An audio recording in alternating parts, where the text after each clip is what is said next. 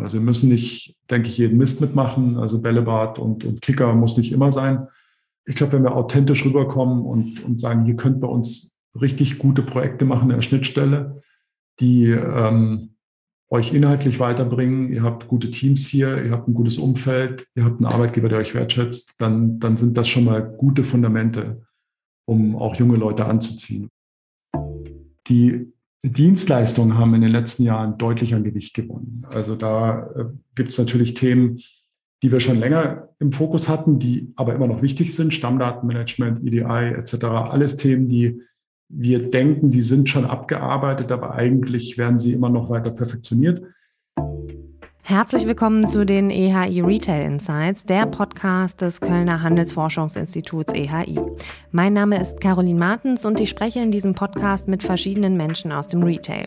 Zu mir kommen Mitarbeiter und Mitarbeiterinnen aus Handels- und Dienstleistungsunternehmen und wir sprechen über aktuelle Projekte, Painpoints und Pläne. Außerdem sind regelmäßig meine Kolleginnen und Kollegen aus den Forschungsbereichen zu Gast und stellen ihre Studienergebnisse vor. Bevor ich unseren heutigen Gast vorstelle, möchte ich mich bei unserem Supporter des Monats bedanken, Snabble. Snabble bietet die Self-Checkout-Cloud-Plattform für den Einzelhandel. Von der bequemen In-App-Zahlung bis hin zu Loyalitätsmanagement, Couponing, Automatenausgabe und Fiskalisierung bietet Snabble eine vollwertige POS-Lösung für den heutigen Handel. In dieser Folge ist Markus Tekotz, Geschäftsführer der Markant, zu Gast bei den EHI Retail Insights. Wenn man es so kurz wie möglich ausdrücken möchte, was die Markant macht, dann so. Markant bewegt. Seit über 70 Jahren arbeitet die Unternehmensgruppe dafür, als verlässlicher Partner die Zusammenarbeit von Groß- und Einzelhändlern mit Lieferanten und Herstellern zu fördern. Was 1950 mit einem Großhandel startete, ist heute ein 1100 Mann-Frau starkes Technologieunternehmen, das sämtliche Prozesse, Daten und Bezahlsysteme rund um das Bewegen der Ware managt. Europaweit arbeitet die Markant mit 15.000 Lieferanten und 200 Händlern zusammen und erwirtschaftet hierbei einen kumulierten Außenumsatz der Handelspartner von 130 Milliarden und 58 Milliarden Verrechnungsumsatz. Ein kurzes Name-Dropping. Ähm, die Handelsunternehmen Kaufland, DM, Rossmann, Coop Schweiz, Drogeriemarkt, aber natürlich auch diverse Unternehmen aus der Konsumgüterindustrie. Procter Gamble, Henkel, Bayersdorf, Unilever, Nestle.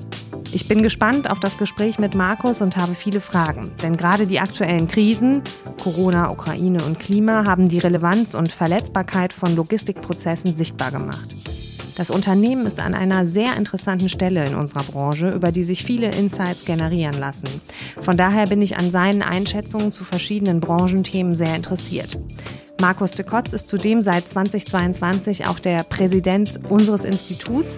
So werden wir auch gegen Ende der Folge über seine Funktion als EHI-Präsident sprechen. Ja, herzlich willkommen, Markus. Herzlich willkommen bei den EHI Retail Insights. Ja, vielen Dank. Ich freue mich auch hier zu sein, Caro. Vielen Dank für die Einladung. Wir starten jede Folge mit einer kleinen Spontanitätsübung, bevor wir dann in den Deep Talk sozusagen einsteigen. Ähm, und das machen wir jetzt auch gleich mal. Deutschland oder Schweiz? Ähm, kann ich nur mit echtem Hybridmodell beantworten. Ich fühle mich in beiden äh, Ländern inzwischen sehr zu Hause und wohl. Äh, das war am Anfang mit Sicherheit etwas mehr Deutschland, aber hat sich in den letzten Jahren äh, deutlich angeglichen und habe das Glück, in beiden Welten mich sehr wohl zu fühlen. Und ich glaube, du bist auch regelmäßig in beiden oder hast ja, sogar einen ja, Wohnsitz? Ich habe ich, mhm. ich hab, äh, ich hab Wohnsitz in beiden und äh, pendel regelmäßig, sodass sich das äh, annähernd gleich auf die beiden Länder verteilt. Okay, diese Podcasts höre ich regelmäßig.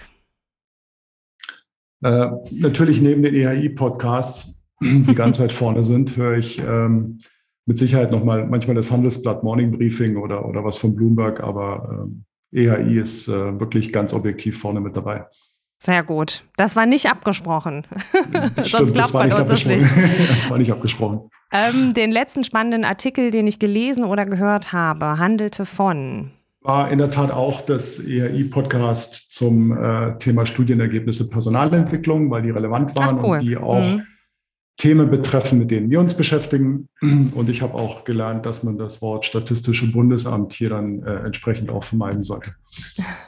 Okay, zu dem Personalthema kommen wir auch noch im Laufe des Gespräches.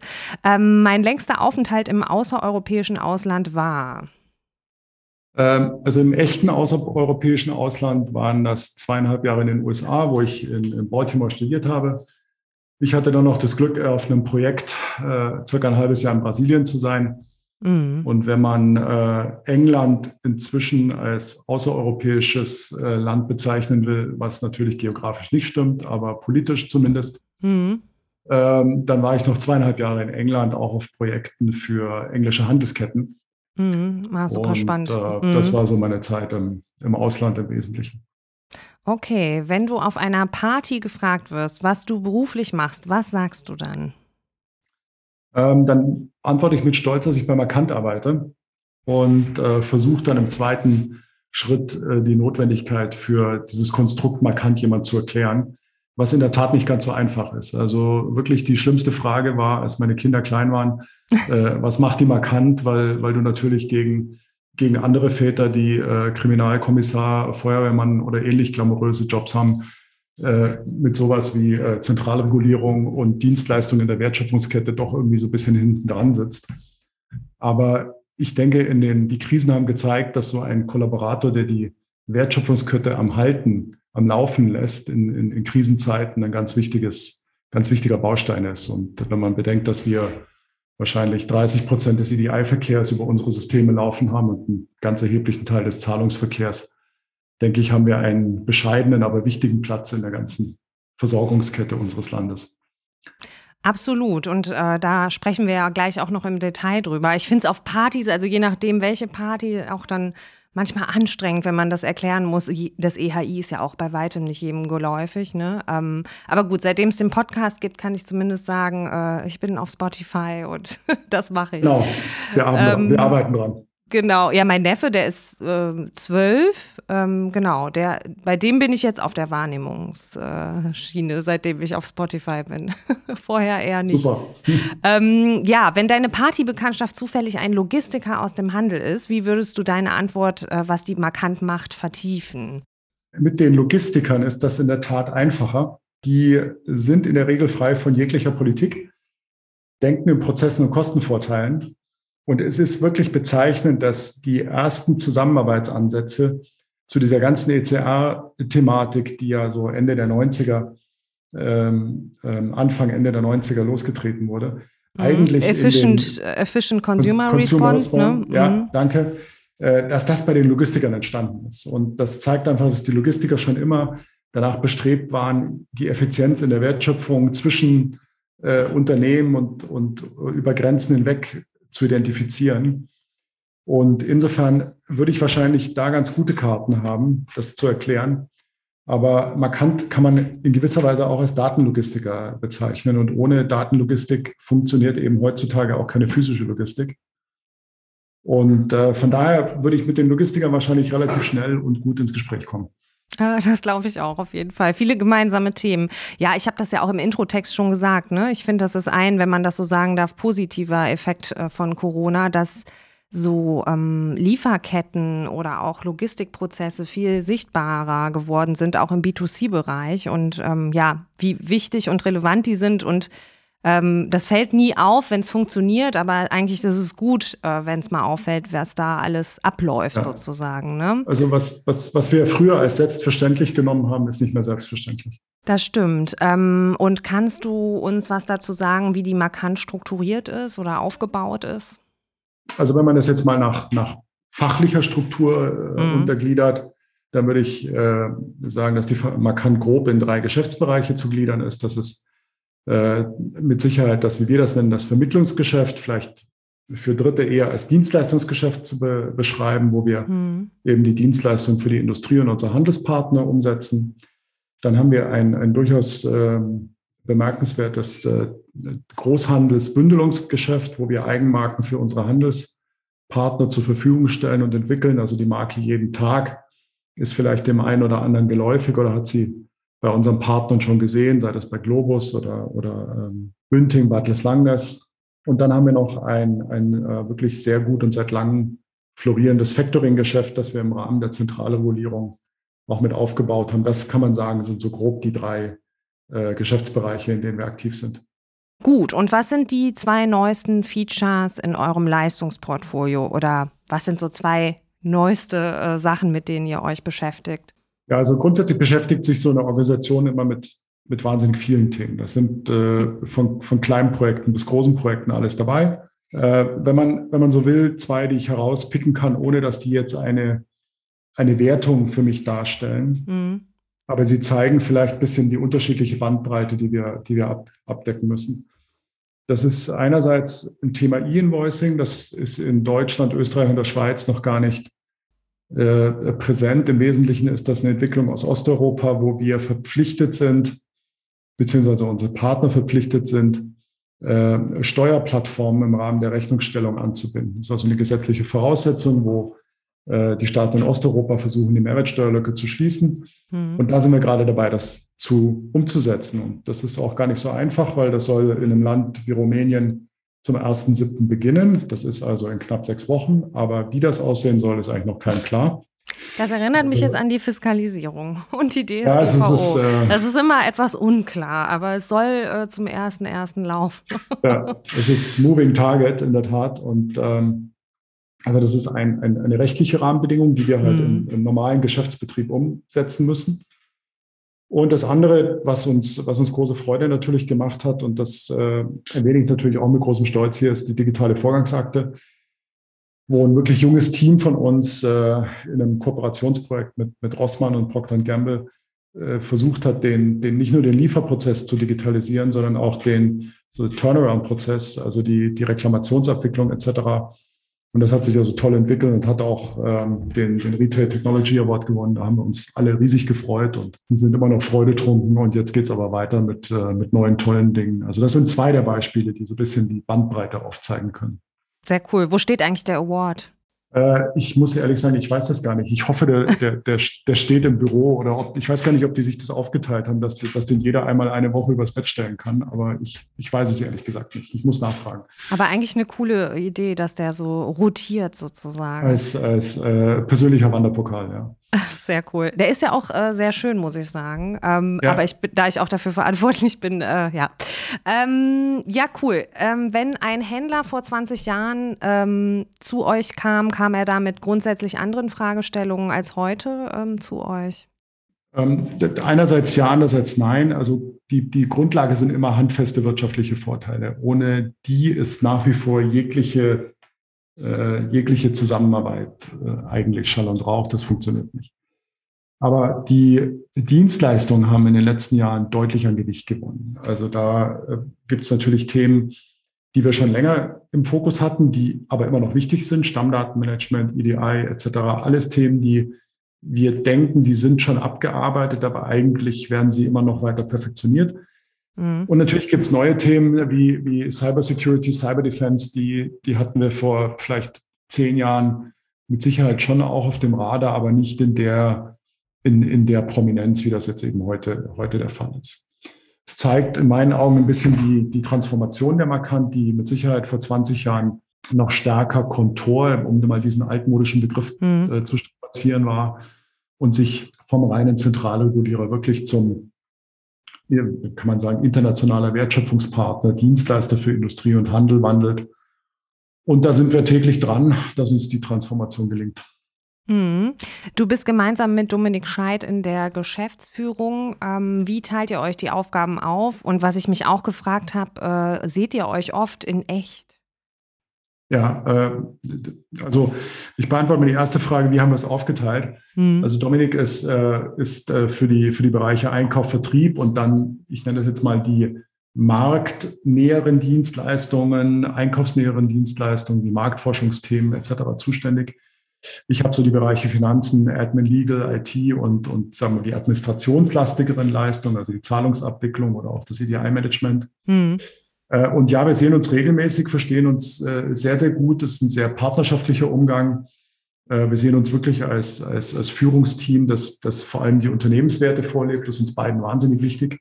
Mhm. Wir sprechen eigentlich täglich und das, dieses, dieses sich gegenseitig sehen und sprechen ist wirklich auch das, das Fundament für eine vertrauensvolle Zusammenarbeit. Und ich bin da auch sehr dankbar. Wir ergänzen uns gut. Er ist so ein richtiger alter, alter Handelsexperte, war ja, war ja über, über 20 Jahre bei Globus, kennt da also wirklich mhm. auch die Details und ich glaube, dass wir ergänzen uns da ganz gut. Okay, ähm, ja, man kann sagen, alle Themen, die unsere Händler beschäftigen, beschäftigen auch euch. Ähm, welche Themen haben euch denn vor Corona hauptsächlich beschäftigt und äh, welche Themen sind es aktuell? Wir sehen ja eine Verschiebung von Prioritäten äh, durch diverse Krisensituationen. Ähm, wie, wie gestaltet sich das denn bei der Markant?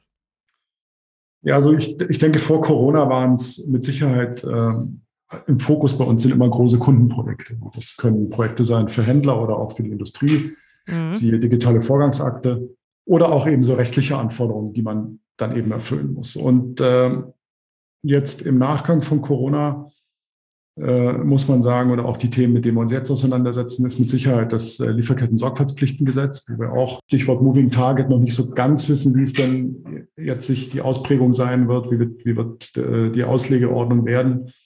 Da sind alle, glaube ich, noch ein bisschen am, am Rätseln, aber wir haben dann sehr engen Austausch auch mit unseren Händlern. Mhm. Ich glaube, wir werden da was Gutes zur Verfügung stellen. Aktuell mit Sicherheit, was, äh, wo, wo, wo ich den Kollegen im, im Eigenmarkeneinkauf nur, nur Hochachtung zollen kann, ist, ist die Verhandlung bei den Rohstoffpreisentwicklungen. Also da, da bleibt kein Stein auf den anderen und die müssen quasi mit jedem Lieferanten äh, neu verhandeln, jeden Artikel quasi umdrehen und vor allem auch die Versorgungssicherheit sicherstellen, was mhm. eben Stichwort, was früher für uns selbstverständlich war, ist es jetzt eben nicht mehr. Ja. Also das ist ein großes Thema. Äh, es können aber auch so Themen sein, wie wir als Initiative oder als Unternehmen mitmachen, dass wir auch uns an Unterstützungsmaßnahmen für die Ukraine beteiligen, sei es durch Spenden, Warenspenden oder andere Dinge. Ich habe auch gedacht, dass eure Kompetenz ja in solchen Situationen total ähm, hilfreich ist. Ne? Also ganz viele ja. logistische mhm. Themen sehen wir ja auch irgendwo in dieser Kriegslogistik. Ne? Ja, also, also bei der Logistik, da, da sind, denke ich, äh, unsere, unsere Händler vor Ort auch sehr aktiv. Mhm. Äh, wir sind aber in der Tat auch angefragt worden von einem ukrainischen EDI-Provider, ob wir dort in einer Art Zusammenarbeit Unterstützung mit eingehen können. Mhm. Äh, da kann ich dir jetzt auch im Moment gar nicht sagen, was daraus geworden ist. Da sind die Kollegen zumindest im Austausch. Ja. Äh, Achso, ich kann auch erwähnen, dass, dass wir, wenn man Projekte, die wir, die wir intern sehen, ist sowas wie das wertebasierte Führungssystem, das wir auch gerade umsetzen. Da haben sich äh, mit Sicherheit auch äh, im, im, Führungsverhalten durch das ganze Thema New Work Dinge verändert. Und da müssen wir auch jetzt für uns nachjustieren, wie wir mit diesem mit diesem Hybridmodell aus Präsenz und, und, und äh, entsprechend Homeoffice professionell umgehen. Und das erfordert andere neue Führungsqualitäten und die müssen wir uns eben auch aneignen und versuchen, das in unserer Organisation gut, gut umzusetzen. Mhm. Wie äh, habt ihr das gestaltet mit ähm, Remote Work? Sind teilweise Leute auch komplett remote oder versucht ihr, dass die äh, Leute also ins Büro haben, kommen? Äh, mal so, mal so. Also mhm. grundsätzlich haben wir in der Phase nach Corona festgestellt, dass die Leute natürlich Mitarbeitende alle wahnsinnig glücklich waren, wieder im Büro zu sein, auch gerne ins Büro gekommen sind, die Kollegen vermisst haben. Wir haben jetzt eine Regelung, die ist, die ist flexibel, wo man acht Tage auf den Monat verteilt, ähm, ähm, ähm, sagen wir mal, mobiles Arbeiten umsetzen kann. Mhm. Das heißt also im Durchschnitt zwei Tage pro Woche, aber es kann auch mal fünf Tage in einer Woche sein. Also wir versuchen da eine gewisse Flexibilität zu leben die, das Thema äh, 100% Mobile haben wir eigentlich nicht. Wir glauben, dass eine Präsenz am Standort immer noch wichtig ist, der Austausch mit den Kollegen, wobei wir auch die Augen nicht davor verschließen, dass es zum Teil gerade in den IT-Bereichen äh, zum Teil gefordert wird, dass es etwas ist, ein, fast schon ein Muss, das man auch bieten muss. Das schauen wir uns dann punktuell entsprechend an. Mhm. Ja, cool. Ähm, du hast es ja erwähnt, auch ihr wappnet euch gegen Cyberangriffe. Das Thema beschäftigt sehr viele Mitarbeitende im Handel und das auch immer mehr. Ähm, was, wie wappnet ihr euch äh, gegen die, äh, in diesem Bereich? Ach, wir machen alles, was man tun kann. Äh, mm. ja, wir haben Gott sei Dank schon immer sehr früh mit dem Thema uns auseinandergesetzt, sodass wir, ich würde uns beschreiben, dass wir jetzt in der Schärfungsphase sind und das, was wir jetzt umsetzen, die gute Arbeit, die wir zum Teil schon gemacht haben, einfach noch auf eine Stufe, eine, auf ein noch höheres Niveau hebt.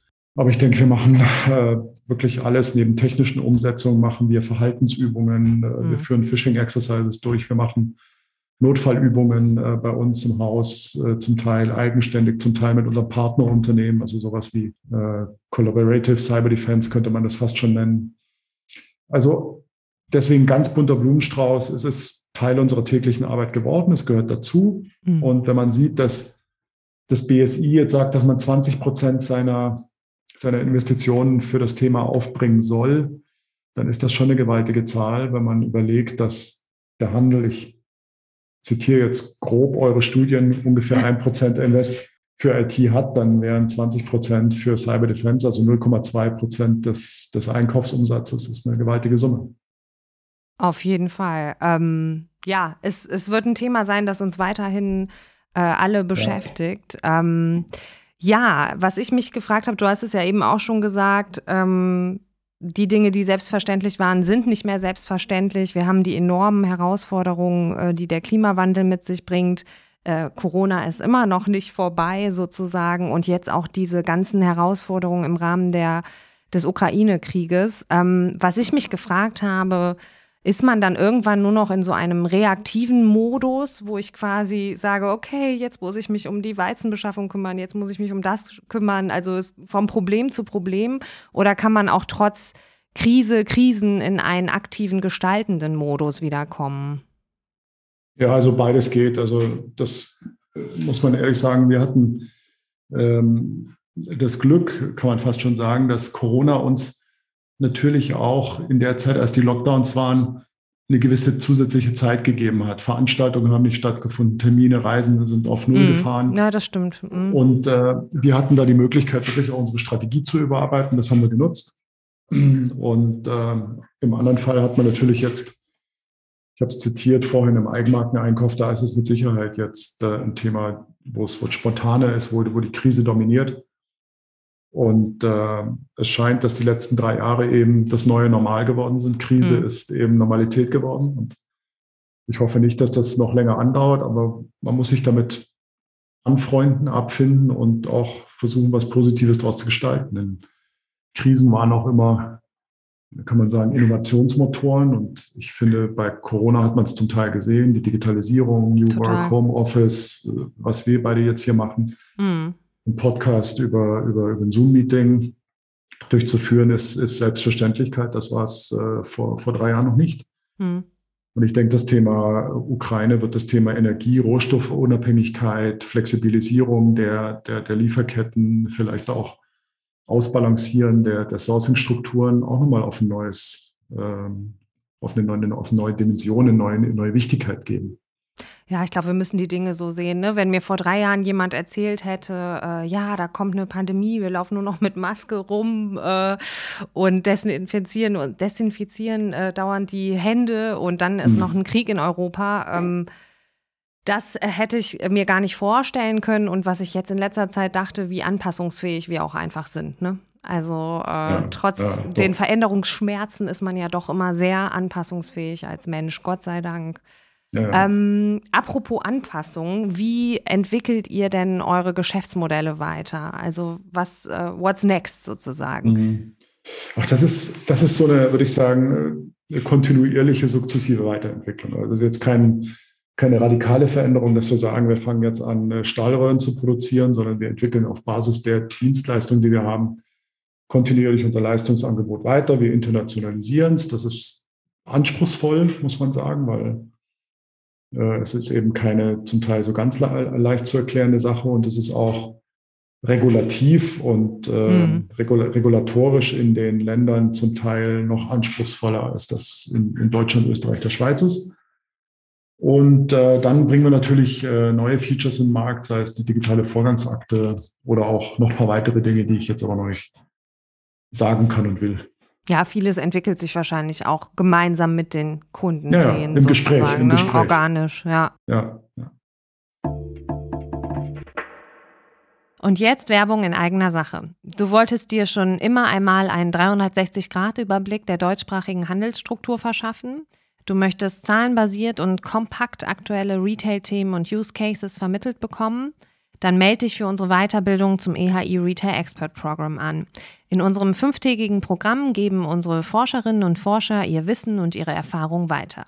Freu dich auf einen kurzweiligen Mix aus Forschungsergebnissen, Use Cases, interaktiven Einheiten und vor allem Special Guests aus dem Handel.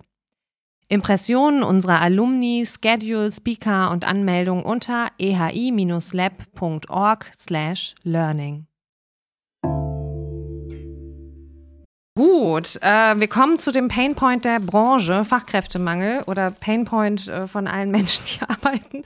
Ähm, ich habe einen Artikel aus der Zeit hier liegen. Die haben neulich eine Doppelseite über Robotik gemacht. Das war ziemlich interessant. Der Artikel hieß übrigens Oh mein Bot, was ich, äh, ja, fand ich gut. Und da ist eine Statistik. Äh, wir haben im Jahre 2000 ungefähr 45 Millionen Arbeitnehmer gehabt. 2020 sind es ungefähr 47 Millionen und dann geht die Kurve runter. Prognose ohne Zuwanderung bei knapp 32 Millionen Erwerbspersonen in Deutschland. Das ist äh, so erschreckend. Auch äh, ich bin jetzt äh, 34 Jahre alt. Ich sehe, dass in den nächsten Jahren ganz viele meiner super kompetenten, erfahrenen Kollegen und Kolleginnen in Rente gehen werden. Und man fragt sich dann, äh, wie sollen wir ähm, das äh, ähm, auffangen sozusagen, mit welchen Leuten, also jetzt mal so aus, von der Mikroebene betraf, betrachtet, ähm, wie wappnet ihr euch denn als Unternehmen ähm, in diesem, bei diesem Thema? Oder wie geht ihr mit dem Fachkräftemangel um? Ja, also ich denke, die, die großen Linien, die muss die Politik lösen. Also so, so, so demografische Veränderungen etc. Da muss die Politik den Rahmen setzen, aber wir versuchen auch alles zu machen. Wir nutzen die volle Klaviatur, um uns als Arbeitgeber attraktiv zu machen. Wir haben mit Sicherheit äh, gute Büros, wir versuchen gute Projekte zu machen, äh, wir mhm. versuchen äh, eine marktgerechte Entlohnung äh, zu zahlen, den, den, den Mitarbeitern Wertschätzung zu bringen. wir haben auf Active Sourcing umgestellt, wir haben Partnerschaften mit Hochschulen, mhm. haben eine sehr aktive Partnerschaft hier mit der, mit der Hochschule in Offenburg oder auch eine kleinere, die wir seit kurzem haben mit der ETH in Zürich. Also wirklich alles. Man kann nicht nur noch auf eins setzen, man muss da multidimensional unterwegs sein. Äh, und es gibt auch immer noch Luft nach oben. Also wir müssen nicht, denke ich, jeden Mist mitmachen. Also Bällebad und, und Kicker muss nicht immer sein. Mhm.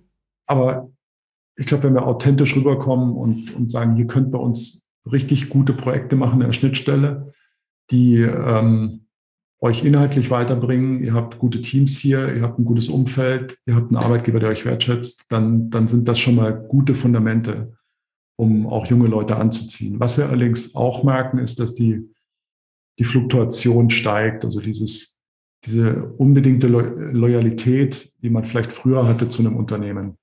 Das äh, ist aus, zumindest aus den Erfahrungen der letzten ein, zwei Jahre weniger ausgeprägt. Da hat Corona wahrscheinlich auch eben das Seine dazu beigetragen, weil ich eben mit Home Office, Remote Work nicht mehr so an meine Region, an meinen physischen Arbeitsplatz gebunden bin, dass Fluktuation eben steigt. Und darauf müssen wir uns auch einstellen. Ne? Was heißt, mehr Leute rekrutieren, größere Anforderungen an die Personalabteilung.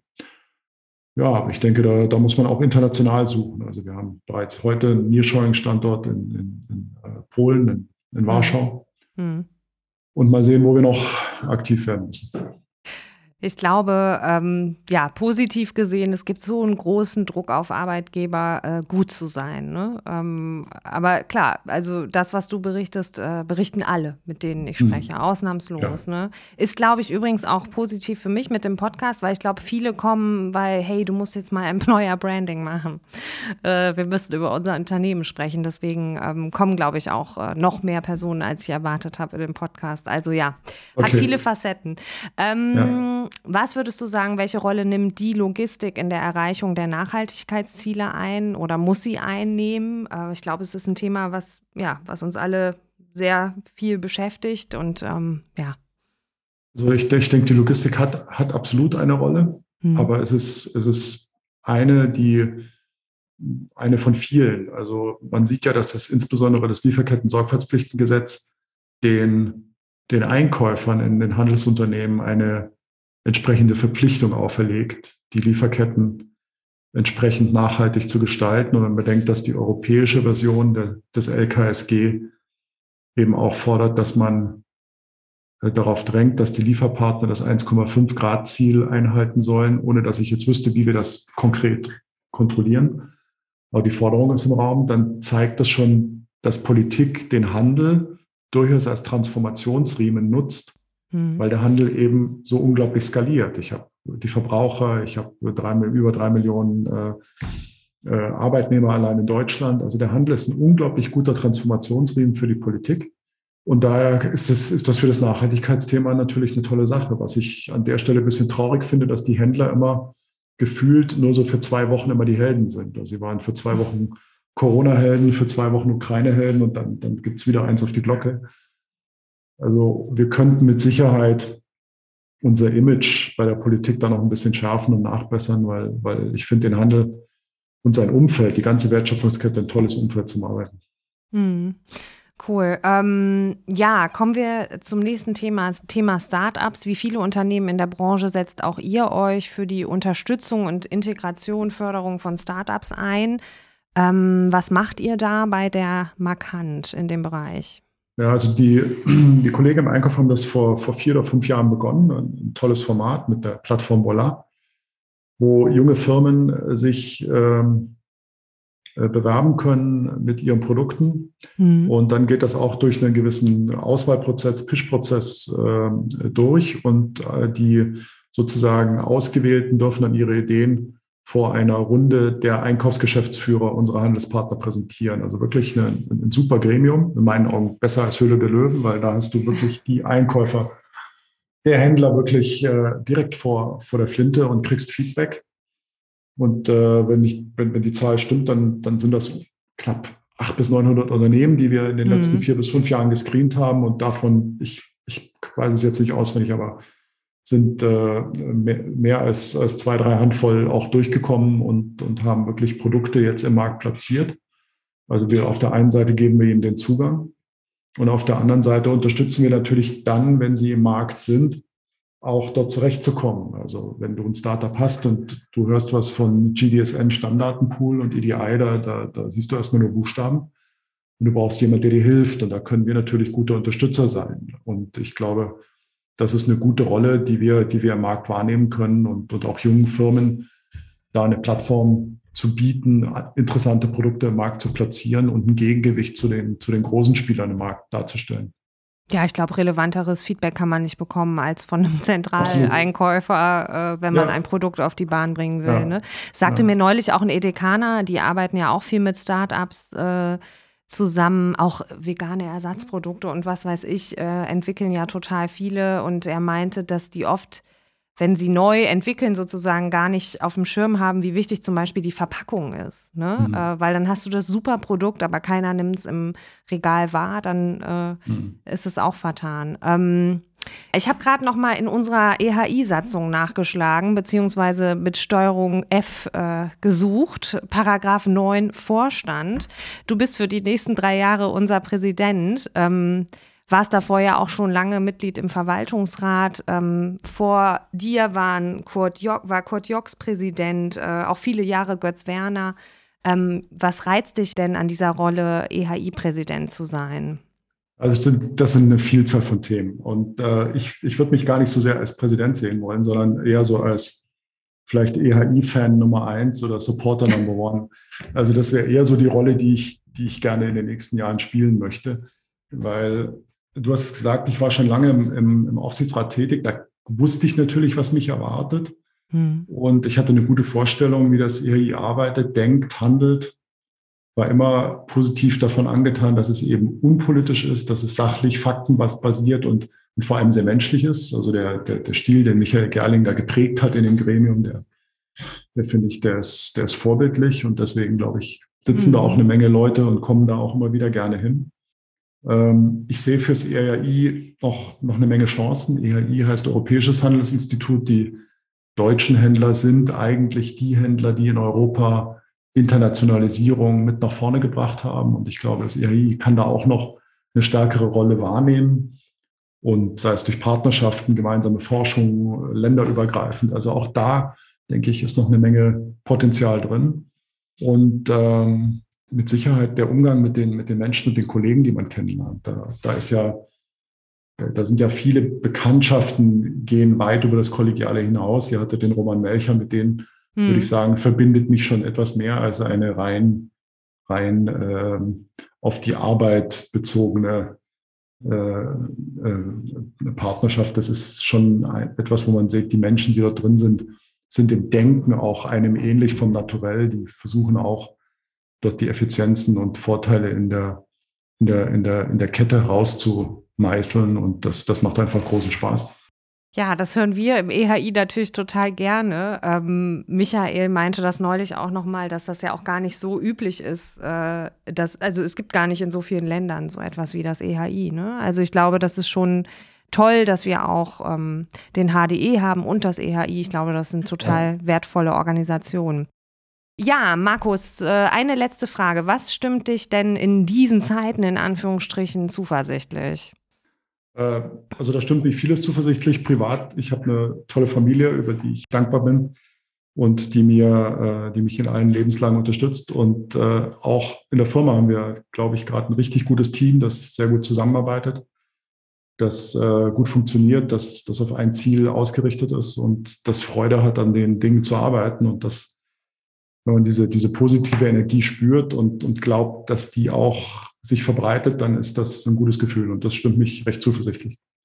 Sehr cool. Äh, das kann ich total teilen. Ja, Markus, vielen Dank äh, für deine Zeit. Schön, dass du unser Gast warst und viele Grüße in die Schweiz. Ja, viele Grüße zurück. Das war Folge 28 der EHI Retail Insights. Nächste Woche erscheint die Folge zum Thema Recruiting mit Selina Beck von Kaufland. Danach spreche ich mit Patrick Weisler von Snabble, unserem Supporter des Monats. Und Frank Horst, mein Kollege aus dem Forschungsbereich Inventurdifferenzen, macht mit seinen aktuellen Studienergebnissen den krönenden Abschluss im Juni. Am besten ihr klickt auf Abonnieren und verpasst keine Folge mehr von uns. Ihr wollt mit mir in Kontakt treten, kein Thema, schreibt mir einfach auf LinkedIn oder via Mail. Bis nächste Woche.